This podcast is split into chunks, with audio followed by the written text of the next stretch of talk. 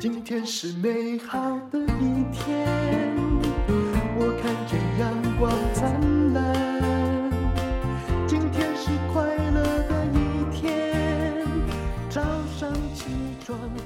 欢迎收听人生实用商学院。今天我们要讲的一本书是非常受欢迎的，天下文化出版社所出的《致富心态》，这是关于财富、贪婪和幸福的二十堂理财课。这本书我很喜欢。那到底要邀请谁来讲呢？啊、有一个人他最适合，因为他写的这本书呢，就是《财务自由的人生》。他是华尔街的首席分析师杨应超博士。你好。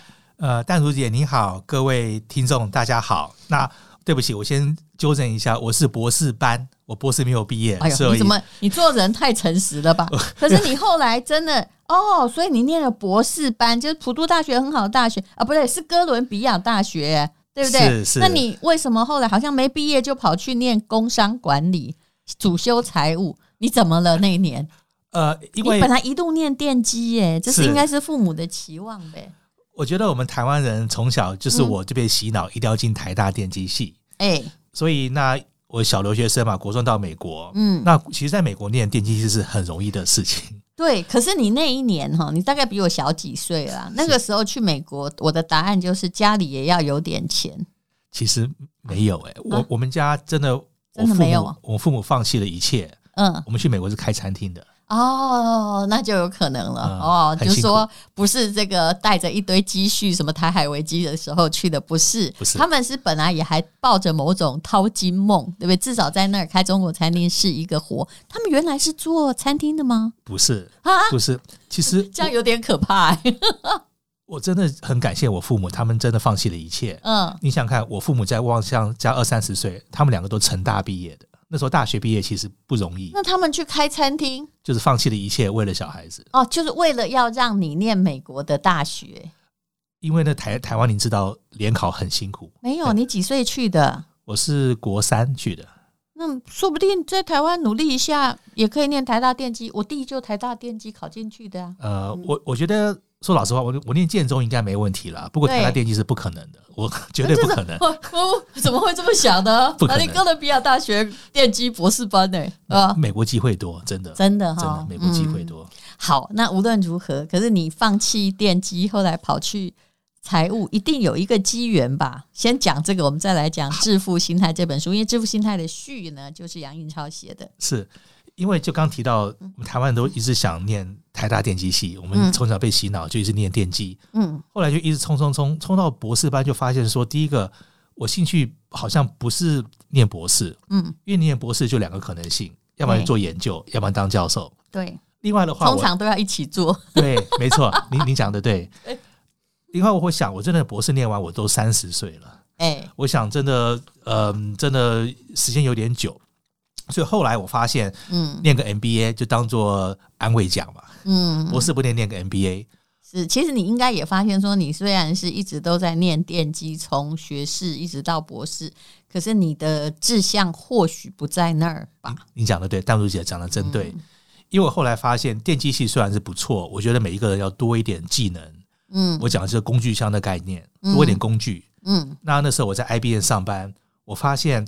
也是那个赚大钱当老板的都不是念技术的，都是念财务啊、经济啊、嗯、会计 MBA，嗯，甚至是就是会做管理这样。对，你讲的对，管理。嗯，所以研发当然很重要，不过管理更重要。嗯，呃，所以后来就觉得念 MBA，然后也会懂科技，也会懂商务财经，嗯，这样可能比较发展。是，后来你就在华尔街工作，是不是？呃，后来我先去管理顾问公司，嗯，所以我管理顾问做了四年，嗯，那之前我在产业也做在呃，像 IBM、AT&T。后来我书里有写到，我真的是，嗯，呃，圣经有有一句话嘛，说好像呃，神帮你把门关起来，不帮你开一个窗子。嗯，我是被 lay off，我是被裁员，哦，走投无路，是才莫名其妙撞到华尔街。然后撞到一个外资什么投行，对不对？投资银行，然后就开始试试看，哎，我是不是可以用写论文的精神做一下分析师啊？你讲的对，是？你讲的对，因为本来大家就是理工科，就是个客观分析的嘛，数据的，真的。所以还好被 lay off，还好被开除，才有机会进投资银行，一做就做了十五年，做六家。不要不要担心，我当时也非常开心。嗯、呃，原来的报社曾经，我本来去出国游学之后回去，他不要我，我后来觉得他不要的真对，真的真的就是这个机会。好，那么呃，杨应超来讲这个致富心态哦，因为这序是他写的。你说他跟你写的《财务自由的人生》这本书，事实上哦，我们刚刚两个已经同意一句话：世界上所有的可以有一点真理的理财书，都有一定的原则。是是，因为如果大家听众看过很多的书，就像淡如姐讲的，其实很多的概念是相似的。所以那时候天下文化找我帮那个书写序。呃，致富心态写序，我就很高兴，因为基本上跟我写的书很像。嗯，那我觉得致富心态跟我书比较不一样，是说他是教一些比较概念的一些想法、一些心态。嗯，就说你对钱的态度对了，然后你自然就会赚钱。是这个很重要，因为我我我拿拿几个比方，第一个的话，我常讲一句话，就是说你活的不是为了工作。对。因为我们工作的目的是要财务自由，去做想做的事情。嗯，因为世界上最贵的不是钱，是你的时间，你的自由。嗯，所以这两本书其实讲都是一样概念。你你钱的观念对的时候，你赚钱不是拿一大堆钞票在家数钞票，而是说钱赚的时候给你足够的自由，足够的目标做想做的事情。这是第一个对财务对的一些概念。是。另外，这个致富心态强，另外就是存钱很重要。嗯，不是乱花钱，是。就是很多有些人，但是他又告诉你，致富是一回事，守财奴守财哦，没有个奴哦，是。却是另一回事，这两个没有等号。没错，嗯、没错，就是你钱赚之后，你要存到你该存的钱，嗯，因为你钱都花掉的话，你再赚多多少也没有用，嗯，就回到致富心态，就是你要对钱的看法、心态，你要想对了，嗯、而不是天天莫名其妙盲目去赚钱。我常常也很怕别人说，哦，就是。要赚钱呐、啊！我的人生就要赚钱。我说那个一定只是个手段，不是你的目的。那这这本书里面讲的很清楚嘛，没有哪个东西的收益大到值得让你放弃生命。真的啊，是不是？所以这是你要观念要正确，就是不要把目的啊呃当成手段，手段当成目的啊。你讲的，比如说呃，你会说我可能坊间传说我会理财，可理财肯定不是我人生的目的。啊！如果我把它当目的，那我真的是笨死了，对不对？是啊，那你就会变成一个守财，后面加个奴，对不对？不管你多会理，你都是个守财奴。是真真的，因为你钱花到才叫你的资产，嗯，花不到叫遗产，嗯，所以真的赚了要花。你的序在写致富心态上，其实都写到的都是重点嘛。比如说，他就随便在这个呃，就像你自己也在财务自由的人生算过，如果你可以存二十趴的薪水，那可能三十七年会达到财务自由。但对不起，这个前提在于那个你的薪水本身有多少，这也是一个变数哦。是。那如果你存个五十趴哈，如果薪水一样的话，那可能只要花十七年。所以这就是复利效果。真的，嗯，真的。而且戴茹姐，你刚刚讲到一个重点。像我们书有讲到，我提倡的不是存钱，而是赚钱。嗯，你要赚钱要赚的够多，嗯，你才有办法存个不管是二十趴或五十趴。是，所以重要重点要养成能赚钱的能力。你钱赚多之后，你才有别的方法去存钱，光存是没有用的。是，就有的人存了半天，尤其以前讲光存没有用，我还会被人家笑。可是因为。呃，很多人哦，只要遇到股灾的时候，都会，我连银行里专都这样跟我说，都说现金为王，king。是，我后来跟他说没有，就算在最糟的时代，如果你只知道留现金，它还是王，死亡的王。没错。后来你证明每一次的股灾都是这样。最厉害的人不是在那个最保守的时候说，哎呦，还好他们都损失了，只有我抓住大笔现金。没有，其实是利用灾难反攻的人。嗯，你讲的对，很多有名的像巴菲特，或者以前有个叫 Templeton，那个 Sir Richard Templeton，嗯，他就是股灾的时候去买才赚钱，嗯，所以我也常讲，就是说你不是不要风险，你没有风险是赚不到钱的，你没有风险就是银行的定存或你刚讲的现金是赚不到钱的，你要学到如何控制风险，嗯，才赚大钱的地方。是，所以风险是一定要有，怎么去呃做适当的风险去做。合理的理财或资产分配，这样才能赚赚钱的方法。是，但资产分配哈，从古到今也有人教过各种不同的方法。可是我后来只证明了一点，其实我认识过很多理财专家，也去 test 过，说，诶，他的东西，他的这个资产分配，大家都希望把它变成一个，比如四分之一做什么，哈，四分之三做什么，或者是说，哦，比如说我现在已经到了，比如说你到了五十岁，那就刚好什么一半。资一半什么资产，或一半台积电，或一半债券，是事实上证明所有死板的方式，我认为也都是错的啊，因为没有一种，就除非你都投巴菲特，那我到现在还是必须说你对，可是没有一种原则是可以应付。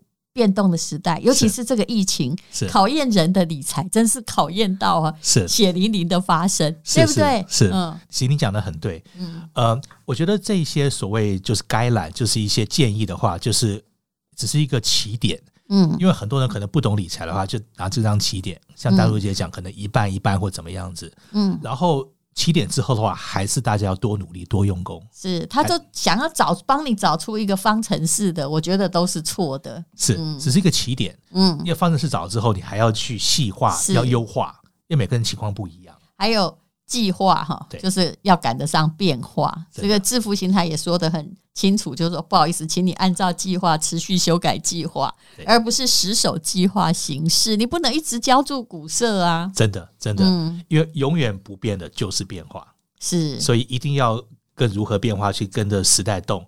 就像刚刚淡如姐讲到，就是这近两年的疫情 COVID，我们以前哪知道会疫情一搞就搞两三年？对，我们也经过 SARS，SARS 其实一下一年就就。我们都以为它三个月就结束，其实我后来发现，也不是因为这个病毒特别可怕，是而是我们应付它的方法让它变得更可怕。对，真的，嗯，真的，像我住美国的话，其实美国人就比较开放，也不戴口罩。就感染一下，刚开始当然很惨。当然，你们也曾经封城过。刚开始的时候，对不对？对，刚开始封城，不封城比较短。我觉得美国开放比任何国家都短，是因为他已经想透了那件事情，而且很多医生就公开那个演讲，有没有？他就是反疫苗啊，然后就被美国政府对付，他也不在乎啊。真的，因为美国比较自由了，很多都不戴口罩啊，他会还会打架的，所以各有各的。后来证明，哎，你还是会传染嘛？反正对，就是感冒嘛。对，现在就是变感冒了。是，呃，所以就是就是您刚刚讲，真的，呃，变化，呃，计划赶不上变化，一定要知道如何去面对不同的变化，才能在不同时机，不管是赚到钱或不同的一些成就，都是这样来的。嗯，但其实他教你抓住的一个大规律就是哈，比如说致富心态的，诶，九十四页里面讲哈，他告诉你那个实质 GDP 哈，就是呃，就生产毛。生产的毛额嘛，哈，是是，他是说，哎，看看看，这是过去一百七十年来美国的经济表现，从一八五零年，那那时候大概是算到超过这个还不到二零二零年，可是现在也是一样了。你把那个长期把曲线图拿来看，真的往下掉的时间其实是很少的，很少。然后他就讲说，哈。我觉得他的写作也是挺有技巧。他说：“你看这一百七十年哦，是有一千三百万的美国人死于九场重大的战争，是企业有九十九点九趴倒闭，是四位美国总统遭到暗杀，点点点，一年有六十七万五千名美国人死于流行性感冒。你看，他说天，我现在告诉你的都是。”悲观的事情是，然后按照 Google 的资料，“经济悲观主义”这个词出现在报纸两万九千次。但是问题在哪里？问题在于这一百七十年间，我们的生活水准提升二十倍啊！每天都在悲观，但是你要知道哦，股市是长期向上。然后最后，因为我有研究过杰西·里佛摩嘛，是他说：“你看。”杰西·里佛摩费尽千辛万苦才想通这个道理，为什么？因为杰西的专长，里佛摩的专长在放空。请问你是要等到什么时候才能等那一次？真的，对不对？真的，真的。嗯、所以回到资产配置，因为很少人可以准确的预测到未来。嗯，像像我刚跟您报告，我当分析师，外资投资银行做了十五年分析师，是我就最清楚，分析师再怎么厉害，是不可能全部都对的。是，然后你知道，我觉得分析师最重要一件事情就是。他要健忘，他必须忘记他错的那些。对，你看电视里面啊，有些老师做了那么久，我觉得午夜梦回时他都不太确定他讲的股是对，但是他只要讲了，就是你知道乱打飞靶也会有一只中，真的，他第二天就记得他中的那一只就好了。这是人性心理学的运用，对不对？真的，真的。呃，我常讲一个一个笑话，就是某个分析师他可能找三十二个投资者，嗯，就分一半。十六十六，嗯，一半说涨，一半说跌，啊、对。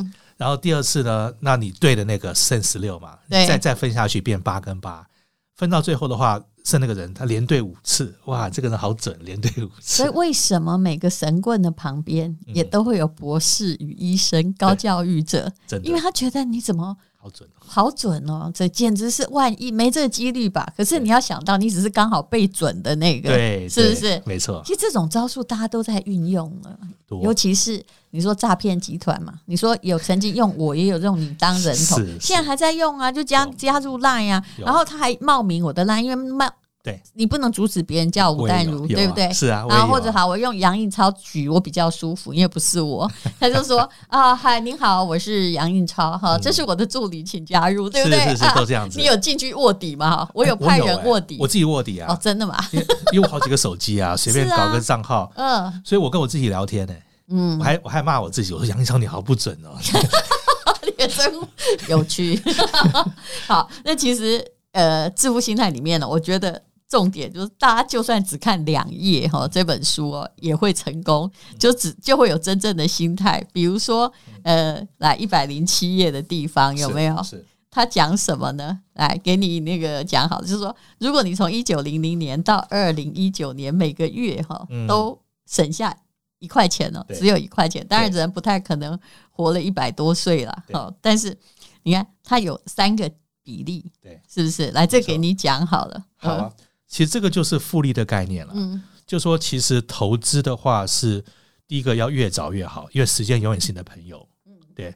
第二的话就是说，就我们常讲的英文叫 dollar cost averaging，中文叫什么？定期定额。嗯，就是因为你很难抓到每一年最高跟最低。嗯，然后定期定额的话，因为股市长期都是往上的，是所以所以这页就就在讲，就是说，基本上你只要定期定额，你不管省一块钱多少钱的话，长期来讲的话，其实可以赚很多钱。还有叫你说不要自作聪明，你就觉得说哦，那个呃风暴来了，我停止啊，然后等风暴那个停止了，我再进去。就算你看到了这个每一个冲浪的浪潮点，都不如本来就待在里面的。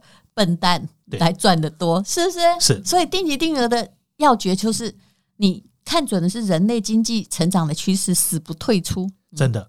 但是我再跟你报告另外一个研究，嗯，有一个很大的基金叫 Capital，美国最大的基金 Capital，他要做过个研究，他从两千年到二零二零年这二十年，哎，就是有两个人，A 先生跟 B 先生，嗯，A 先生的话是每一年投一万块。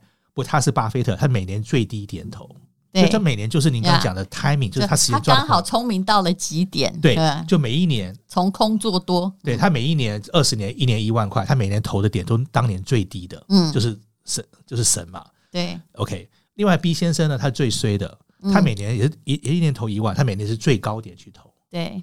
对，这样二十年下来哦，A 先生这个神准的巴菲特，他平均差不多是十趴的回报，是。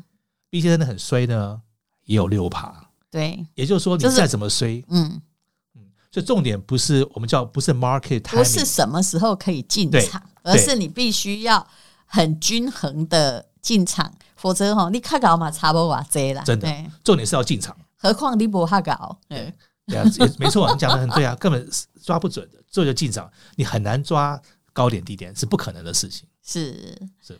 好，所以这本书其实讲的就是理财的真理。我也很喜欢这本书，因为他告诉你说，巴菲特会成为亿万富翁的真正理由。其实我看了《致富心态》，我做了一件事情，嗯，是，我就再也哈没有那个股票了，嗯，我就每年买张巴菲特。嗯，我也是啊，我也是这样。对啊，我已经决不想相信我自己，也不想这样子这个钱，我就在固定的那个时间，每年就买一张。只要打算以后我老的时候就去参加他的股东会，就这样就好了，就不要自己自作聪明。我不怕搞，哎，不真的。但我觉得你讲的真是都是这样子。其实文倩姐也是这个概念啊，我也推荐买 ETF 一样概念。嗯，也就是说，像我常讲，你也可以买台湾的嘛。对，其实我也看过最近的零零五零报告。事实上，你买。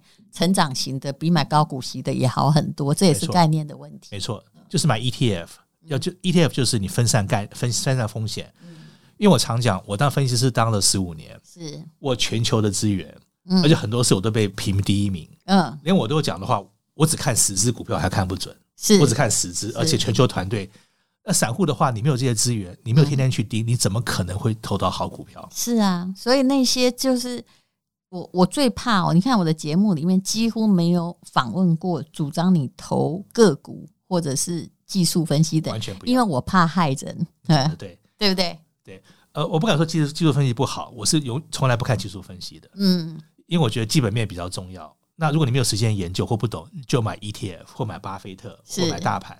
你要相信这个世界的经济长期是在上涨，对。啊，就看到它的这个里面也有说嘛，大概一千五百个月只有三百多个月是下跌的，也就是基本上它的涨幅哦接近哦七十八趴了，真的真的，就你你可能买着不动的涨幅的可能性，赢的可能性七八趴，可是为什么七十八趴以上的散户都在赔钱？因为他们进进出出，对，然后手续费都被赚走了，嗯，啊，他们真的进进出出根本是就是赌博了，是。对。其实你看这两千年那时候 COVID 对不对？疫情刚开始，大家都吓死了，嗯，就这两年其实大涨的，是。两千年。刚好跟你的预期都相反，就大家吓死的时候还在大涨，等疫情结束的时候，对，它来个大洗牌，就是在大跌，就跟你的预期完全相反了。是啊，二二年就大跌啊，是。两千二零二零跟二零二一都大涨。是所以就放股市里定期定额，然后分散风险，嗯，其实这样子赚钱最最稳的方法。好，今天我们推荐的是天下文化的致富心态。那么啊，呃，杨应超他也写了一本叫《财务自由的人生》，这也是天下文化出版的，都是对不对？都是啊，大家可以去这个博客来看一下。是非常谢谢杨应超，谢谢，谢谢，谢谢。因为今天又可以，今天又可以。